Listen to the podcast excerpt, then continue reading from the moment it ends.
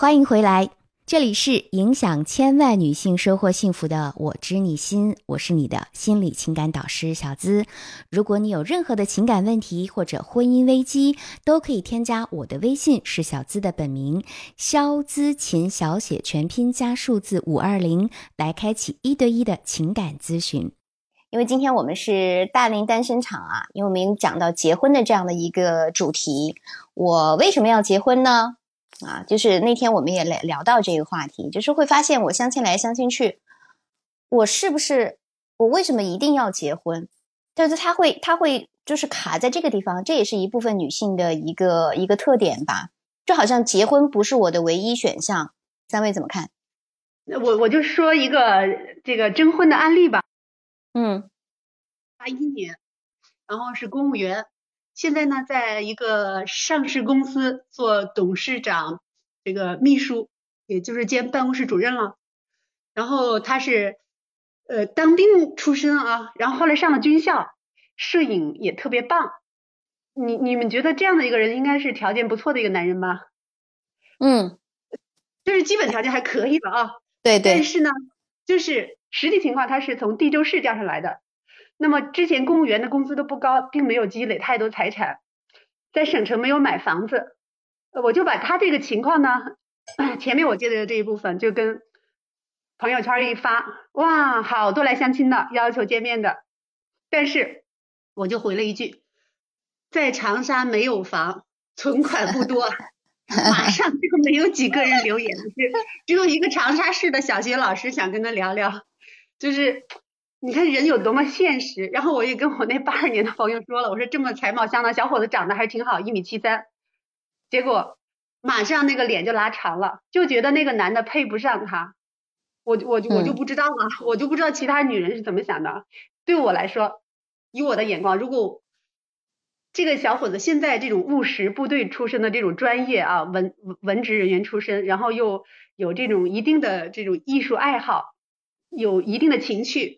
然后办事非常扎实，虽然现在暂时没有买房，可能短时间也买不起，因为这两三百万买个像样的，但是我觉得他未来这个前途是不可限量的，因为我研究了他的这个成长路径，一直路上有贵人，然后下一步可能会有大的跳这个跳板吧，就会嗯。往更高里走，呃也有这个路径，也有这种一直的这种踏实的精神，但是。如果那个女生相亲没有相过，那我也不会强烈的要求去推荐她了。我想这个男孩子一定会遇到很好的女孩。对，其实会看到不光只是看到他现有的条件，而是看他是不是一个潜力股，对吧？你通过研究他的一个成长路径，会发现这个人是一个很上进的人。你跟这至少我就是未来是可可预见的，所以说这个幸福的可能性还是挺大的。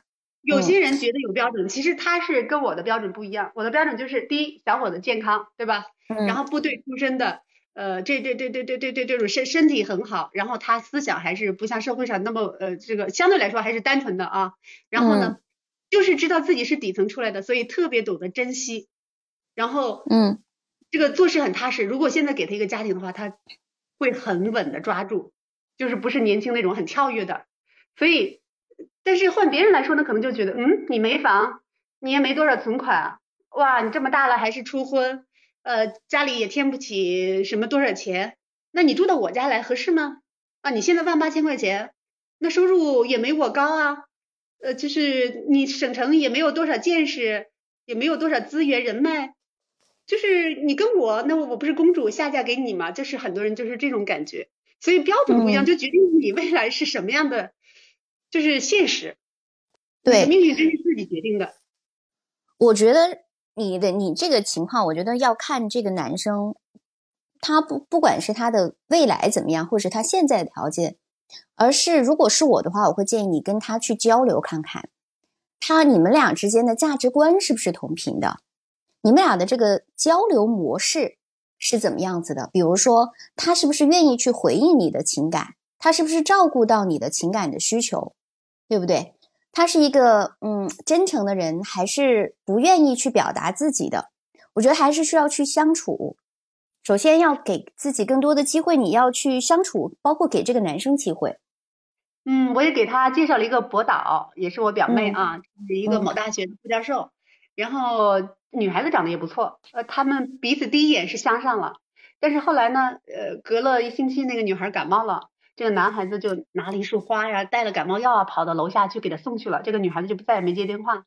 后来我跟他说为什么呢？他说想来想去啊，毕竟他是当他是什么？当兵的。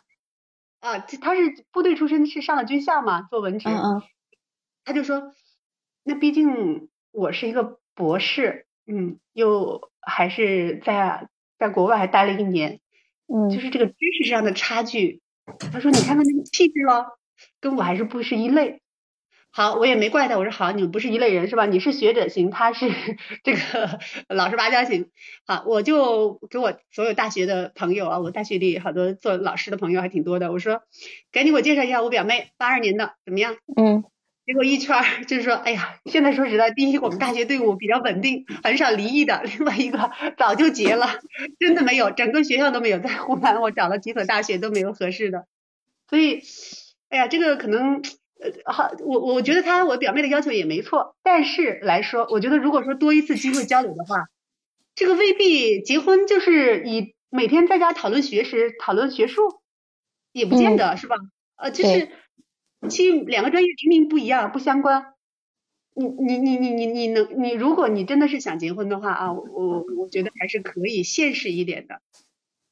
对，白苏老师和宁静老师怎么看？嗯，就是刚才黑姐讲的这个例子啊，这个确实我们也也过往有接过类似这样的学员，就是可能男孩子也主动的有去示好等等，但是呢，可能嗯、呃女孩子有的会觉得可能你不一定对我好啊，那么好在我心上了，嗯，比如说有的人他会觉得嗯嗯，我可能想要的倒不一定是你你来送药啊，或者是送花呀等等，啊。那他想要的是别的，然后他可能就这个部分他就没满足到我。然后呢，比如说像刚才黑姐举的那个例子，可能对方更多的顾虑是，嗯，其实底层逻辑还是觉得对方可能未必配得上他，嗯，就对对方的要求更高嘛。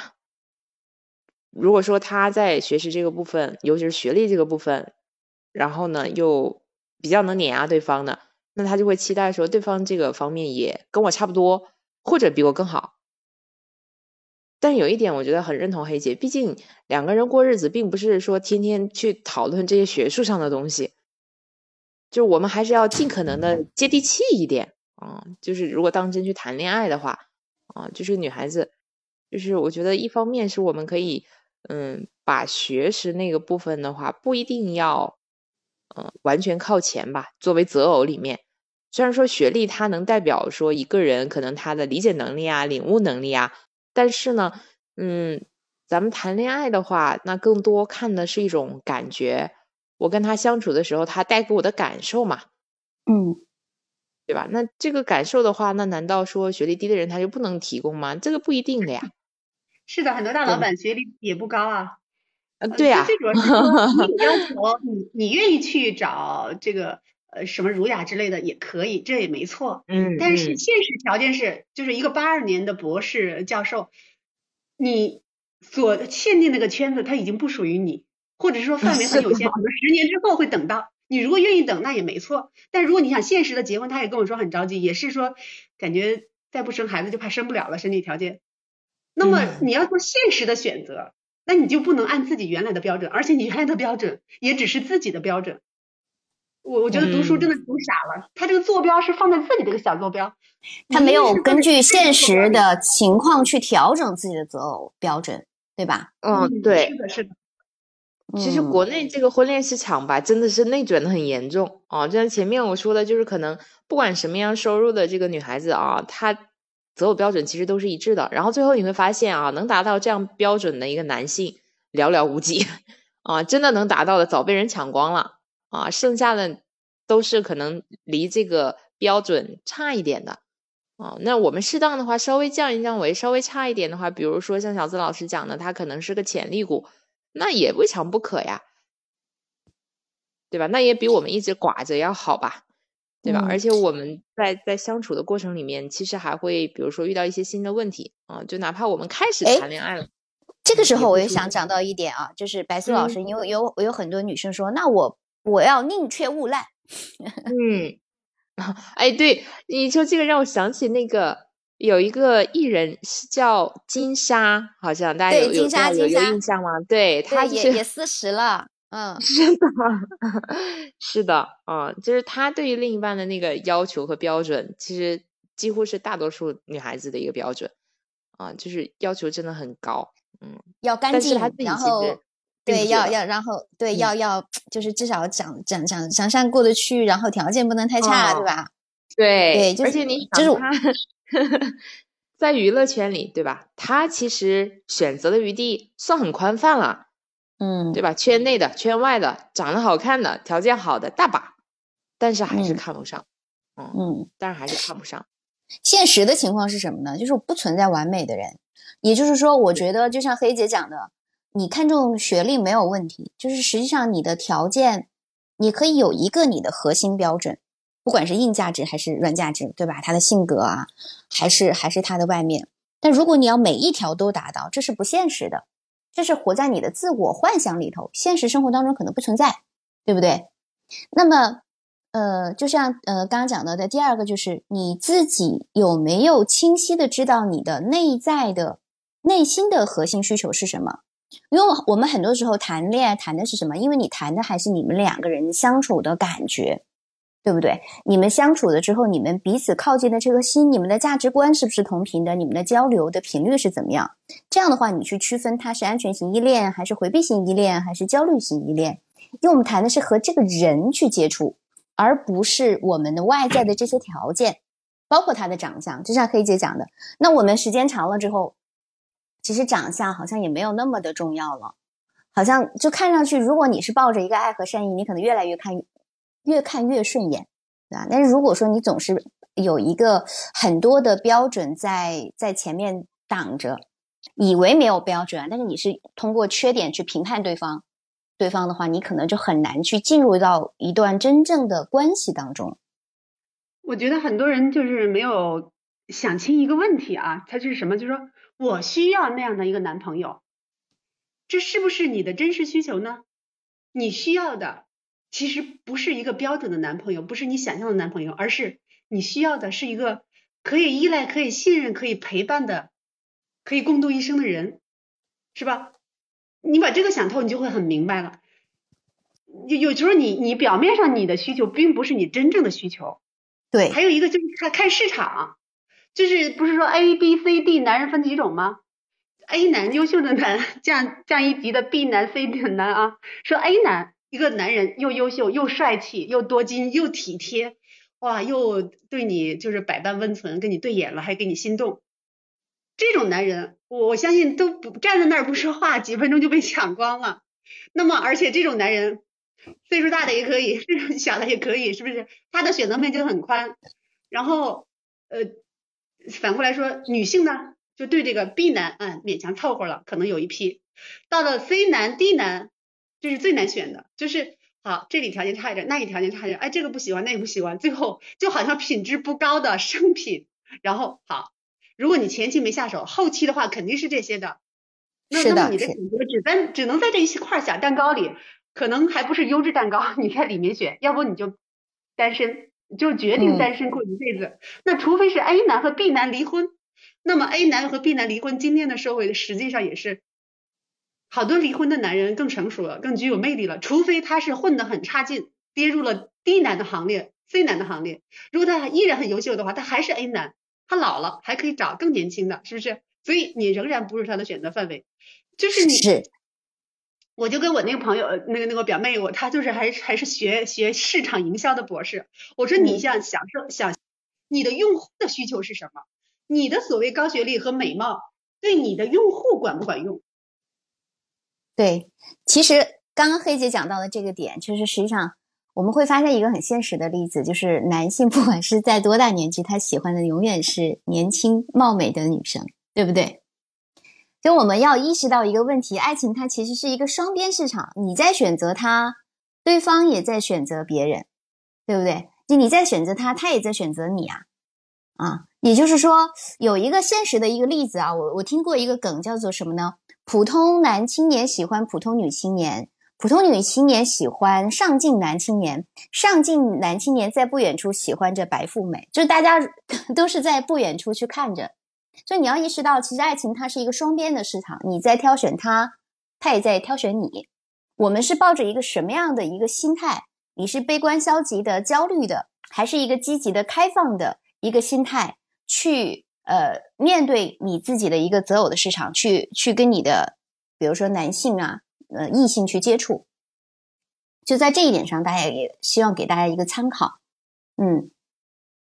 大家可以把我们的关注点一波，点点小资的头像。每一周呢，小资都会和嘉宾们一起跟大家来畅聊。看在呃喜马拉雅关注点一波，也可以给我们的鼓鼓掌，给我们的点赞，谢谢大家。遇到了任何的困惑，如果不方便来交流的话呢，你也可以加我的微信，是小资的本名肖资琴的小写全拼加数字五二零。我这里再说一个例子啊。然后我们看看嘉宾们怎么去看这个例子。就像我们刚刚讲到的，爱情是一个双边的市场。因为这个女生呢，她有近五十次的相亲经历。然后她自己的话说呢，她是比较普通的那种女孩，身高一米五六左右，他是没有城市户口的。最初呢，对相亲是有所期待的。然后他自己有一个自己的感受，就是在年龄面前，他的性格、情绪、爱好通通不被看到。他说：“呃，父母特别的不理解他，然后就是就觉得你为什么不愿意点个头结个婚呢？然后他自己也不理解，我相亲了这么多次，没有一个相亲对象有超过三次以上的，所以他就会在相亲当中去思考：那这个婚姻是我人生的必需品吗？那我如果没有遇到合适的，我自己独自生活也可以吗？这就是我今天的议题，是希望能够增加大家的一个一个效率。”所以，就像我们叫他小韩好了。他说，综合下来，哪怕我自己特别积极的去婚恋市场上推销自己，也可能不会有很多回应，因为我不是男方想象当中的择偶伴侣，他们可能连接触都不想接触我。他说，他有一次相亲，因为对方是一个正在上海交大读书的博士，那么他的身高呢也没有很高，可能也不到一米七吧，因为小韩不高嘛，一米五六。他说呢，因为我对这种头脑聪明的理工男科，我有一种天生的崇拜感，呃，敬佩感。他说他前男友也是这种类型的，所以当时会觉得我可以接触看看。那个时候我也刚辞职，然后时间也比较空闲，我就直接问他对我有什么感觉。他的回答让我非常深刻，他说觉得及格，可以接触试一试。那后来那段时间呢，我可能太频繁的去找他，比如说每天会发微信问他在干什么。啊，他说我不符合他设想的那种性格，然后就再也没有后续了。我相亲了接近五十次，我回头想了一下，几乎没有一个见面超过三次的，大部分的相亲一次见面就见光死了，然后每一次都没有下文或者失败，失败我可能都会反思自自己，然后也会比较郁闷，我是不是要调整自己的择偶标准了？这个是另外的一个也是比较常见的例子啊，大家有没有看到自己在这个例子上面？然后我们三位嘉宾有没有想说的？基于这个例子，我们看到的以及给他的建议，就这个例子，他跟你之前举的例子有点不像，就不太一样。因为你你身边遇到的可能都是女生会有一些优越感在挑男性，那很多现实生活当中也会有被挑的，比如说因为年龄，那我的情绪、性格、爱好好像都不重要了，就是我在年龄这个。嗯，对，这是一种尴尬，因为你你如果说前期的话啊，就是你在正当呃谈恋爱的年轻的青春时光里，你没有去很好的接触男朋友，到呃中间有很多矜持或者说是各种原因的部分，你耽误了之后，所有的女性成就是成熟的年纪，你再去谈恋爱的话，确实要面对这种无情的现实，就是哎，真的想谈男朋友，你看你好多相亲活动。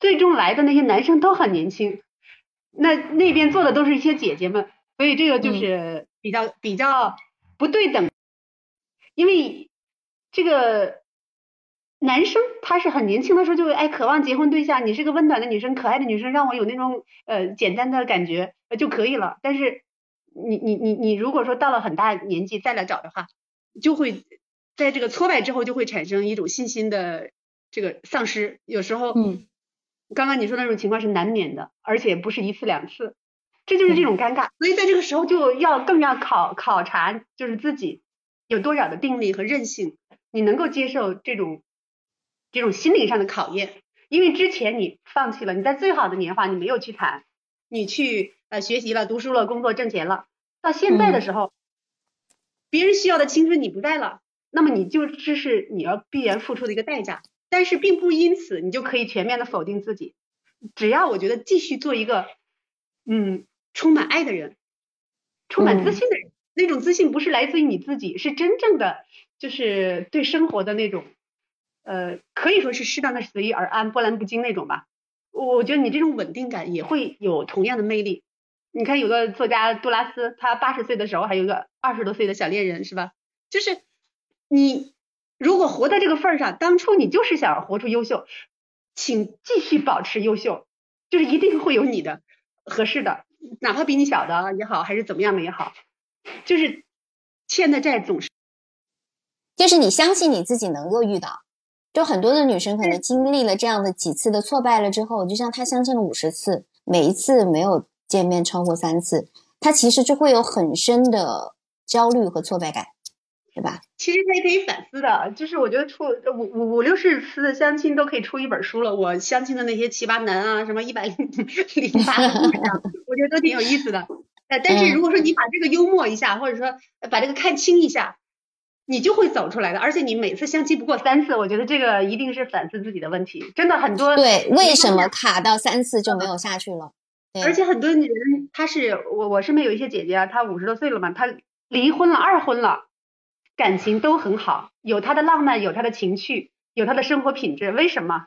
同样有魅力啊，魅力真的不跟年龄没关系。虽然我现在四十四岁了，我觉得我 不是那么焦虑为年龄。呃，我你你你你你保你保持你的魅力，或者是说你不断的修修炼你自己，是有很多的方法的。首先是自信心要真正的建立起来。我特别喜欢你这句话，魅力其实跟年龄没有关系的，不管你多大，你其实你可以去修炼你自己，对吧？那这种就像我如何遇到了，就像我们的确有很多女性是这样，我我有这么多的呃失败的经验。啊，那我第一方面我们会建议大家你总结一下，如果你不知道总结，可以找我们专业的老师去看你为什么没有超过三次，就是见面没有超过三次，这一定是卡在哪个点上。第二个点，我特别想跟几位嘉宾来聊，那我们如何去培养自己的这个定力和韧性？我们在心态上要如何去建立呢？啊，首先的话，我我刚才听了黑姐说的啊，我觉得说的特别好。呃，我觉得既然到了这个年龄。呃，我相信之前那些所有的一些经历啊，就是哎，你为什么到这个年龄现在还在相亲？呃，我相信你一定是对还比较自信的一个人啊，呃，不然的话，你可能在前期就是因为呃某一些原因而让自己的话对已经进入到了婚姻当中。那你现在既然在坚持自己，呃，我觉得你应该保持自己的这种信心下去。呃，你不要去认为，哎，我相亲五十次了，但是我现在的话还是没有成功。我觉得相亲这个东西，呃，对，呃，没有一个设限，呃，对，不是说相亲五十次了你就找不到爱人了，我从来都不这么认为。啊，我觉得相亲六十次、八十次、一百次都没有关系啊，主要还是说我们自己的这个信心，还有自己的这个魅力能够去做保持。那么第二个的话。就是刚才小子有说到，其实我们在这个相亲的过程当中，呃，确实是需要去反思啊，因为有一个点，他说，呃，见了三次，可能对方就会觉得，哎，不太合适，啊，那对方是因为什么样的一些啊方方面面不合适了？那么我们对于这个男人的话，一个内心，或者是对于这个男人，他是是不是了解的？因为我觉得。呃，见面三次的话，可能还是处在一个对相识的一个阶段啊，并没有进入到所谓的关系的这个层面啊，还是一个前期的一个早期的一个阶段。那这个时候，嗯，可能要做的东西还比较多啊。呃，那么可能第一面呃，可能就是更加的在意啊这个长相。那你已经到了第三次见面，我就觉得首先你这个外在肯定是过得关的，应该是没有多少问题的。那么为为什么到了第三次就会有这样子的一个情况呢？我觉得，对，是不是可以去想一想自己在相处的时候给人带来的这种感觉到底是怎么样的呢？因为我觉得男性吧，对他其实，呃。在很多的这个相亲的案例当中啊，他还挺渴望迫切的来跟这个女孩建立关系的。只要这个女孩给了他足够的一点点这种引导啊，或者是给他一点点对这种呃女性的一个小小很小的一种对一个小东西，比如说哎，突然之间发现这个女孩挺可爱的啊，或者是我发现这个女孩。对，挺有爱心或者善良的啊，那么我我是觉得是可以去融入啊这个男人的内心的，呃，所以我想要这个对来访者的话，呃，更多的去想一想，就是哎，我在第二次见面的时候，我跟他谈论了一些什么，做了一些什么样的事情啊，把这个东西可以翻出来跟你的这个对啊老师或者是咨询师来说一说，呃，从中可以获得呃。可能让你当时觉察不了的一些东西，我想说的是什么呢？呃，都是三次啊，人家就不再想见你了。我觉得这里的话，哎，可能是你给人的一种感觉不是那么的好啊。当然了，不是说你不好，而是说你可能你的表现或者是你的表不是那么好。嗯，对，就是。反思你在跟别人相处的时候，因为刚刚这个例子，其实他是喜欢这个男性的，他对这个理工男是有一定的崇拜的，他会觉得还挺挺成功的，但是反而是对方没有看上他。就你你需要去反思，每一次卡在三次下不去的呃时候，你自己给别人的相处的感觉是什么？我们是不是可以加一点点的引导？比如说，你你在这个当中去体现出你的可爱。你的善良，你的爱心，你一点点的女性的魅力，就的的确确啊，很多的，就如果了解男性心理的话，会知道他其实也是很向往亲密。我周三在直播的时候，那个男生啊，他跟那个女生 两个人就是一个礼拜就结婚了。我说天呐，你比大 S 还要还还还要快。那实际上他们内在是非常的渴望被看到、被认可，也是很渴望安定的。如果这个男生他也是想要定下来的话。那我们讲海王啊，或者说只是恋爱，呃，不结婚的那种，我们另算。如果两个人都是以，都是希望我们未来的结果是结婚，那么实际上他他其实对异性一定是有需求。他他的需求很重要的一点就是我是不是能够被看到，而且我也是发现，哎，你给我能够提供什么，我是特别喜欢和欣赏的，对吧？嗯，是的，没有错。呃，所以说我们再去跟他见第二次，或者是对。呃，见完第二次之后，呃，我们其实是要做一个自我的一个觉察的，因为我要来看一看，就是哎，我对于这个男人的一个感觉到底是怎是怎么样的，或者是说这个男人的话，他是一个理工男，那么理工男的话，他在哪一方面比较欠缺？啊，理工男可能就是在表达上，我相信啊，可能会不是那么的对，不是那么的这个会表达，啊，这。当然，这是我想的啊。我的意思是说，可能对我们的这个学员，他在这个方面没有很好的去对引导，来让别人看到，就是我需要的这个东西。嗯嗯，你有没有真正的去呃，就是向对方去倾诉你真正需要的是什么，对吧？他可能对方可能不是那么善于表达的。因为有一个点是在于，他可能因为焦虑和喜欢，他是不是过于频繁的去找他，给对对方造成了一个哎，就是那种没有吸引力的感觉，是不是也有有这方面的原因？我觉得这个也有啊，就是女性吧，她本来在需求感上的话，可能会更加的比起男性来说，她是会要更多一些的，对，嗯。可能就觉得，哎，第一次见面的时候，我觉得这个男性还挺符合我的。那么接下来他可能在这个需求上，他可能会比较增加。那么这个时候，对，可能就会给到人一种对稍微有一点点逼迫的感觉啊。因为大家都知道，好像这种强烈的一个粘性会让对方感觉到还有一点点。害怕，呃，因为毕竟两个人的这个关系还没有很好的来建立这种连接的时候，呃，对于那种突如其来的这种亲切，或者是突如其来的这种需求，他可能会有一点点对防御，呃，那么对我觉得还还是会有的。所以，我我认为啊，女孩子在前期见面的时候，也要一定记得我们的这个整个表现出来的，其实还是可以稍微的对矜持一点点，不要表现的那么热烈。但是我觉得还是可以表达受的，对你不要去表达感受，嗯，嗯嗯嗯，好。那你在就是在接触频率上有什么建议吗？就是你你，因为他是每天都会发微信，他在干嘛？然后男生会觉得，哎，好像不符合我设想的那种，然后就没有继续了。这是他讲的一个一个例子啊。那他发这个微信的话，他一般发什么的内容呢？那这个内容的话，对，呃，因为我觉得这个，呃，男这个对理工男的话，不是对他的这个，呃，女孩子的这个信息啊，呃，我觉得。这种行为哎感到不舒服，可能我认为可能是这个女孩子她说的一个话不是那么的符合这个理工男的一个期待。嗯。啊，嗯嗯嗯，我倒是看出来，他就比如说他每天可能没有提供什么实际的呃价值，而是总是在向对方哎你在干嘛你在干嘛，对方会问的很烦。哦，对吧？我觉得对方最近有一个男士，他接加了我微信之后，就经常小资你在干什么呀？小资你这会儿在干忙什么？我心想我在干嘛？为什么要跟你说？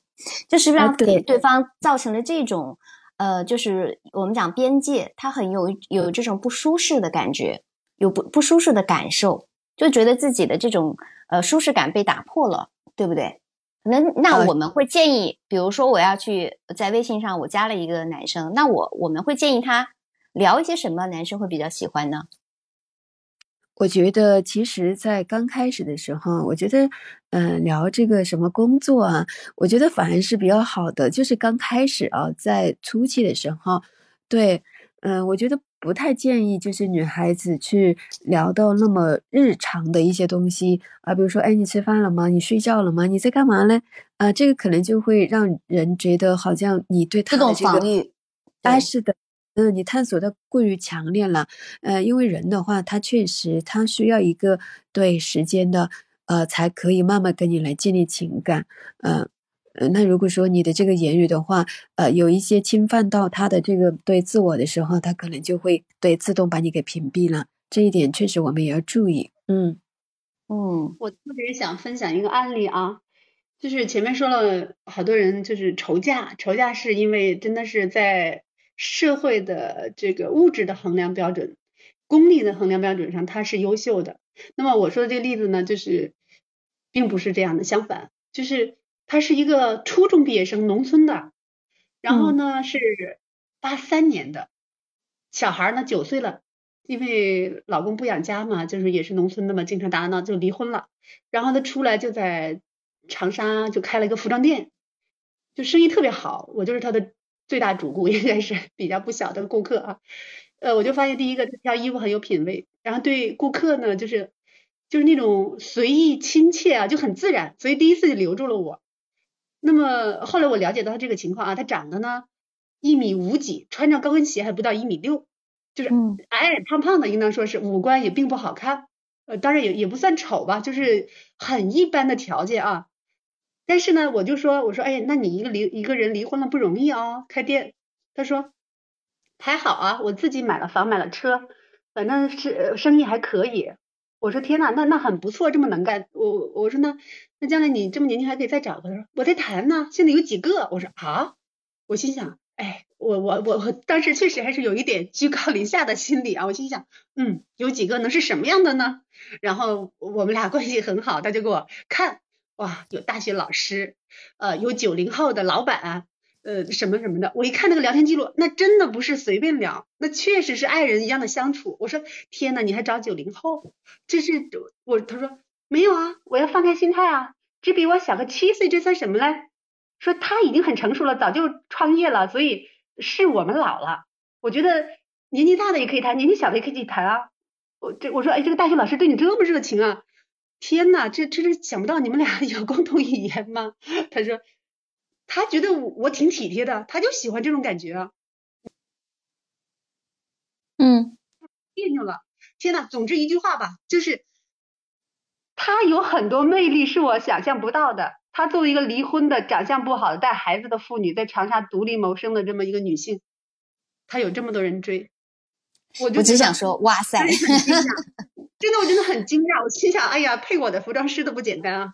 然后我，然后我就讲，呃，我我我就在想，为什么有些人找不到？为什么我这位朋友他就桃花运还挺多，人家还是正儿八经的。我还真的以为开始是啊乱七八糟的，没有没有，就跟他讨论生意啊。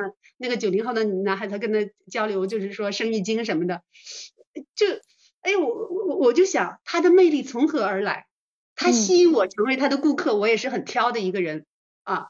为什么我愿意跟他交往？我就发现他体贴、真诚、善良，然后还有一种不息的那种奋斗的精神。他从来不高调，可能他觉得也高调不起来，所以我跟他在一起就特别舒适。有时候我说一些话，他就能够体贴我。就是虽然我们俩不同的行业，相差也很远，但是你就会觉得你说什么他能接住你。我心想，如果男人跟他聊天，也会愿意跟他交流啊。所以这个人不愁嫁。哪怕他是一个已经离婚的，可能还带娃，而且学历也不高，对吧？是一个服装，呃，算是一个呃卖服装搭配师吧，他应该也善于搭配，哎，对，算是一个小老板。对，我们就看到他没有因此而看低自己，觉得说我是不是嫁不出去了，好像对自己没有那么多的标签。对对对对，他没有这种味道，嗯。对他没有觉得说我四十了，四十的大几了，我好像就嫁不出去了，是不是没有人要？他完全没有这种。就是自我设防，而且反而你看他小七岁有什么？就对我来说，哇，小七岁呀，你好，就是就会觉得说，那你会就很多人会觉得说，这个是年龄差是不是会太大了，对吧？这点我也很惊讶。他说啊，他说三十岁了小吗？三十岁可以结婚了啦。他的思想很成熟啊，他自己在社会上待那么多年也很有经验，有些点子比我还多呢。天呐，他就把自己随时可以化身一个小女人的感觉，懂得尊重别人，懂得看到别人。我我我就觉得天呐，这这这跟他在一起真舒服。对我我就发现就是有一点，她是善于关注别人的感受，她是一个善于发现细节的女人，她能够看到别人。这个跟你最开始讲的那个例子是完全相反的例子。那个女生她眼里只有自己，她看不到别人，对吧？这也是很多人单身的原因。她的眼里只有自己的焦虑，只有自己的得失，她没有关注到对方。但你这个这个女生，她一方面不设限，尽管就是她没有因为年龄，他没有年龄焦虑，跟人的相处是非常的，就是我们讲的是很真诚的去表达的。善于关注对方的感受，就像你第一次你就成为他的回头客了，你你会你会你还成为了他一个不小的顾客，真的，他身上还值得挺值得我们去学习的呢。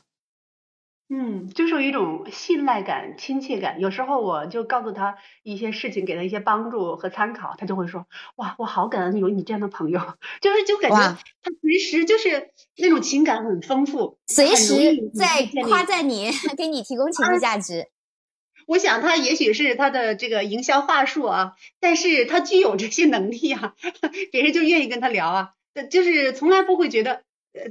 从来没有瞻前顾后的，因为所以我就觉得生活都是平等的。你看，像我们都是乡下出来自己奋斗，就不像有些孩子家庭很富裕啊，就条件很好，被父母过度关注。确实，他曾经少受了一些伤害。就像我跟这个服装店的女孩似的，我们确实受过很多呃波折，有一些弯路。但是现在我们就是情感上、生活上，感觉就是有一种稳定，有一种坦然，呃，就是不会就是患得患失，遇到一些什么也能够接受。所以那个女孩子，我说她，哎，年龄大的、年龄小的，条件差、条件好，她都那不行，我不要大学老师，她很喜欢她送我这个字画，我不不懂这些，我们俩不般配，我我就想开个店子，生活有保障，对我好就行了。哎，就是她活得明明白白、简简单单，她更开放，你发现没有？就是你这个这个朋友，他是会更开放，他没有因为一个他不不不设限自己，一个也不设限对方，嗯，他不会因为说。就像看人下菜碟，好像没有这个感觉。就是有的，哦，你是大学老师，哦，你是你是博士生，我高看你一眼。哦，你好像你初中毕业，或者说你你没有那个什么样的文凭，我就瞧不起你。他好像没有这样子，是不是？是不是这样？他会更开放，非常知道自己想要什么，就想要一个一起生活、一起能够在生意上有所帮助的这么一个伴侣。然后其他条件都可以忽略，然后他自己出身很低，所以他就不会太要求别人那些标签，他知道什么都可以奋斗出来的。我能够感觉到他自己就是呃不是大老板啊，呃这个疫情也受影响，但是他会很有自信，我就是这么坦然的活着，我就是努力的活着，有你更好，没有你我也这样，你来了我就会对你好，就是这样，所以就是魅力从何而来？真的不是什么高学历啊、美貌啊。呃，真的不是这样的。你看，好多大老板，他找的女朋友不一定十分漂亮。嗯，就像为什么查尔斯找的那个呃这个现在的王妃是二婚的，年纪大的，不不不不不是这个戴安娜，就是男人的需求其实跟女人一样，他也并不是说呃就是什么什么感性动物啊，先从你的外貌出发再看你的皮囊，也不是的。很多男人就觉得跟你相处舒服，有一种安全感，一种家的感觉，一种女人味儿，他他就愿意跟你在一起。对，这种舒服是什么呢？其实你是关注到了他的感受的，对吧？他是他是被你看到了，就像你跟他接触的时候，你有没有一个感觉，就是你被他看到了，他跟你他会觉得，哎，你反而会来感恩我，我会觉得对你来说是有价值的，是不是让你会愿意跟他接触？嗯，我认识他那时候是我急着上厕所，把车一停，我说啊有洗手间吗？然后赶紧上楼，啊可以可以去吧去吧。没事，喝杯水吧，就是那种感觉，就很很呵护，凉凉，很体贴。哎，就是没有，不是他没有，就是感觉让你有很多的，像有的店子就是，哎呀，看现在打量打量，你能不能赚钱啊？怎么怎么，就给你，你会觉得很累。但是他去了，就是你想赚就赚。我本来想大方走了，后来我想，哎，看看衣服吧，一看，哎，还不错呀，就就这样留住了。嗯，不控制，不控制你，然后那种目标感，你不会让你觉得说你你只是说你你买衣服啊，你就来，你不买衣服，你你有有些服务员是这样子的，你看啊，你试啊，那你不试的话，你别你别把我衣服弄脏了呀，对吧？他的他的我们讲也是讲的目的性很强嘛，他好像没有这样，就他好像更更给你这种舒服的感觉，没关系啊，我愿意给你提供，那这样反而给给你舒服的感觉，你反而愿意留下来。不是有句话吗？就是人最高的修养就是说话让人舒服，是吧？就是对你这个人让人舒服。我觉得这他也不是说像我们呃什么知识女性啊，读了很多书啊，呃掌握了好多学的技巧去修炼，去怎么样扮演，他没有，就是嗯一种生命的本能。我觉得只要一个女女孩子善良、奋斗、懂得体贴，因为当你从底层奋斗出来，你就会特别的善于体贴别人，嗯，就会很。很容易包容，所以这这个时候你就无形中让自己具有了一种魅力。所以有时候我教育孩子，就是说我说一定要善良，就不是说我多高尚，是因为我自己孩子善良了，我为人就是能够包容了，你就会装下很多东西，就很多好东西就自然而来了，你的魅力就形成了。嗯，特别好，这是最后我就特别感谢黑姐提供的这个很正向的案例，给我们了更多的一些滋养。我们今天包括我。白苏老师、倪静老师、黑姐之前都会讲到各式各样的案例，我相信大家都能够从身上看到你自己。那当然，我们也是通过失败、失败的可能暂时还不成功的案例，我们看看有什么可以值得我借鉴和学习的。因为确确实实，就像刚刚我举的那个韩，就小韩的例子啊，就因为我们现在我们也会做婚前辅导嘛，也其实也是希望能够加强大家的这些婚恋观，包括家庭观的教育指导。刚黑姐讲到跟孩子的教育的问题。我我来总我来最后总结一下，我们为什么很多的时候没有呃成功，没有踏入婚姻的殿堂。首先，你是不是愿意去承认自己真实的情感需要？佩姐刚刚讲了一个朋友的例子，那我不需要，我一个人也很好。我会觉得我们都看出来了，实际上他是不愿意面对自己的内心的。我首我们首先会建议你可以去改变自己的思维方式。我们以更好的方式去维系、找到并且维系你的感情，所以，我们首先要承认，我对我是需要亲密陪伴和安全感的，我是需要的。然后，这样才能够让你更开放的去寻找一个满足你这一些需求的恋人，对不对？那如果说有人说你，哎呀，依赖感强啊，苛求感情，我我建议大家也不用太放在心身上，因为你如果你感觉单身生活，不好，你想有一个亲密爱人，你想要有一个依靠，我觉得这是一个正大光明的欲求。我们每一个女生都不需要感受到羞愧，而且我特别想要讲，为为什么我会请到呃黑姐啊，包括宁静和白素老师，就是我们三观会比较一致。我们会觉得不需要去呃通盲从那些流行的恋爱指南，一心想着我要去改变自己啊，我要去迁就对方，我要去制造所谓的神神秘感，我要学会好多的技巧。其实你要考虑的是什么呢？这个人能够满足你的需要，能够给你幸福吗？那么实际上这就先就是这个就回归到我们的本质，我们有没有爱的能力？我在过程当中，我是不是愿意去打开我自己的？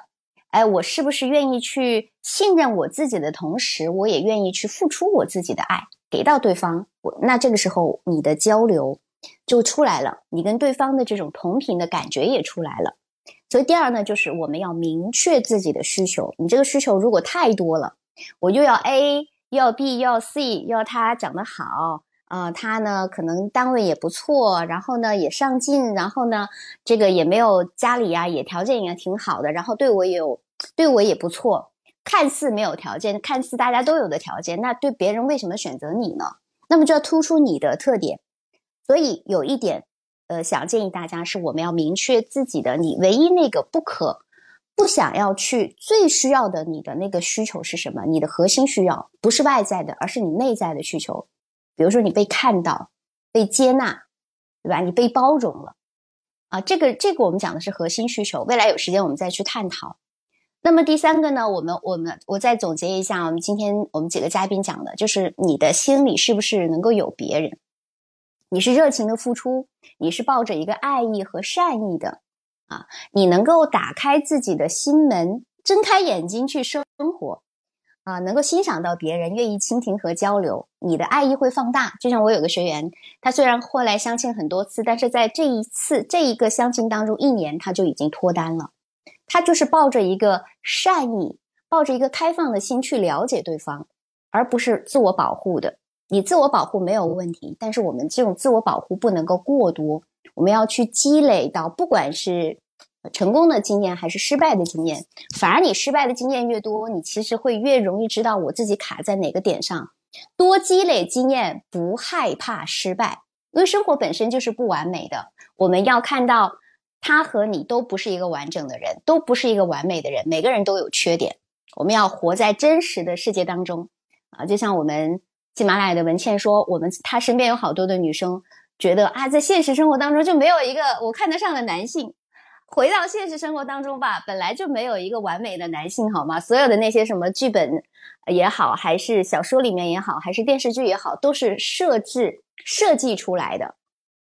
然后呢，还有一个点就是，我们不要，就像白素老师讲的，不要特别以结果为目标，我们要学会感受当下，不要太设限。”带着标准很多的标准，也许让你心动的那个人，他可能都不符合那些所谓的标准啊。但是呢，他就是你们俩很合适，因为你们是关注在当下，你们俩去交流、去相处，相处当中你会发现，哎，这个人很真诚，这个人在你遇到困难的时候，他愿意为你积极交流，他愿意跟你呃呃去去满足你的。内内在的核心的需求，它不是那种和那种忽冷忽热的啊。那么呃，在遇到失败的时候怎么办呢？我们也举，我们刚刚也举了一个例子，黑姐讲到一个，就是魅力跟年龄没有关系，我们可以增加自己的定力和韧性，往前看，相信你能够找到。特别最后讲到的这个例子，那个女生她虽然初中毕业，但是他的服装店经营的很好，他的目标很明确。我就是要找到一个我的事业的合作伙伴，所以他在这个过程当中他是不设限的，他是抱着一个开放的心和各位男士去交流、去接触，而且他在关系当中能够看到对方，能够关注到对方的需求，所以给别人感觉哇，你好体贴，我愿意跟你在一起，我被你看到了。所以，亲爱的们，你在跟别人相处的时候，你给别人带来的感受是什么呢？这个时候，我们其实也是需要一点点的引导。把你的美女性魅力能够释放出来，你的可爱的、善良的、爱心的那一面。那当然，大家不知道要怎么操作的话，不知道我如何做真实的自己，吸引那个合适的人，你可以找到我们专业的老师，因为我们几位就是专门来做婚恋咨询的，不管是恋爱脱单还是婚姻方面的困扰，你都可以加到小资的微信，是肖姿琴，小写全拼加数字五二零。因为今天我们。四个女人一台戏啊，我们说了两个小时，大家如果呃有有特别想要表达的，还有你任何的情感困惑、婚姻危机，你都可以加到我的微信“肖姿琴”的小写全拼加数字五二零。嗯，那么最后几位老师还有没有特别想要跟大家分享的，在如何更好的脱单上面？我刚刚有我刚刚有总结你们几个，还有没有想补充的？我最后再说一句吧，就是不要端，不要装，不要作，男人不喜欢这样的，当然我们自己也不喜欢这样的，就随随意意的让自己放轻松，简单纯粹，轻盈，你的生活会有更多的收获。不要端着，不要装着，能够轻盈、放轻松去出发，哇，这个特别好。白苏老师、宁静老师还有吗？呃，我觉得对，坚持自己。心中的那个爱吧，我觉得，嗯，对，保持自己的信心跟自我的魅力，嗯，我觉得很多美好的东西，呃，都是在不经意的这个坚持当中，或者是说，呃，你自己的那种坚持或者是魅力当中慢慢呈现的。那爱也是这样的，我觉得不一定是说要急于的在一年或者是半年之内，一定要让自己找一个伴侣。呃，我觉得无论哪种生活方式，我认为都是对，可以很好的去面对，或者是很好的去感受生活，还有感受美的。嗯，先感受生活，先感受美本身，不用着急说，我一定要三个月脱单，我一定要半年、一年脱单，你反而容易容易被这个这些结果设限，对不对？你反而容易去形成一个掣肘。让自己很很艰难的出发，没有办法感受当下，所以这个建议也特别好。我不用着急，说我一定要怎怎么怎么样，我先活在当下，好好的感受生活。那你有有这个人来也很好，没有这个人也没有关系，对不对？但是我是抱着一个开放的心，我跟人接接触交朋友，对吧？哎，是的，没有错。嗯嗯，白苏老师，嗯呃，就是我衷心的建议啊，更多是。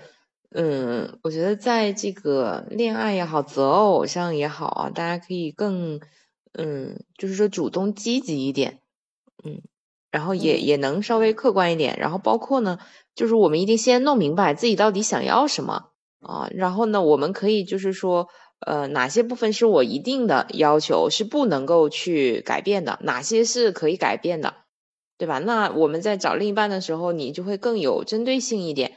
啊，不是茫茫人海，大海捞针，对，然后呢？哎，特别好，对，给自己的需求啊弄明白啊，要很多人他不知道自己到底想要什么，或者说他什么都想要，什么都想要，那背后就是什么都得不到。对，一个是什么得不到，而且另一个呢也意味着他其实并不知道自己真正想要的是什么，所以才盲目的抓取嘛。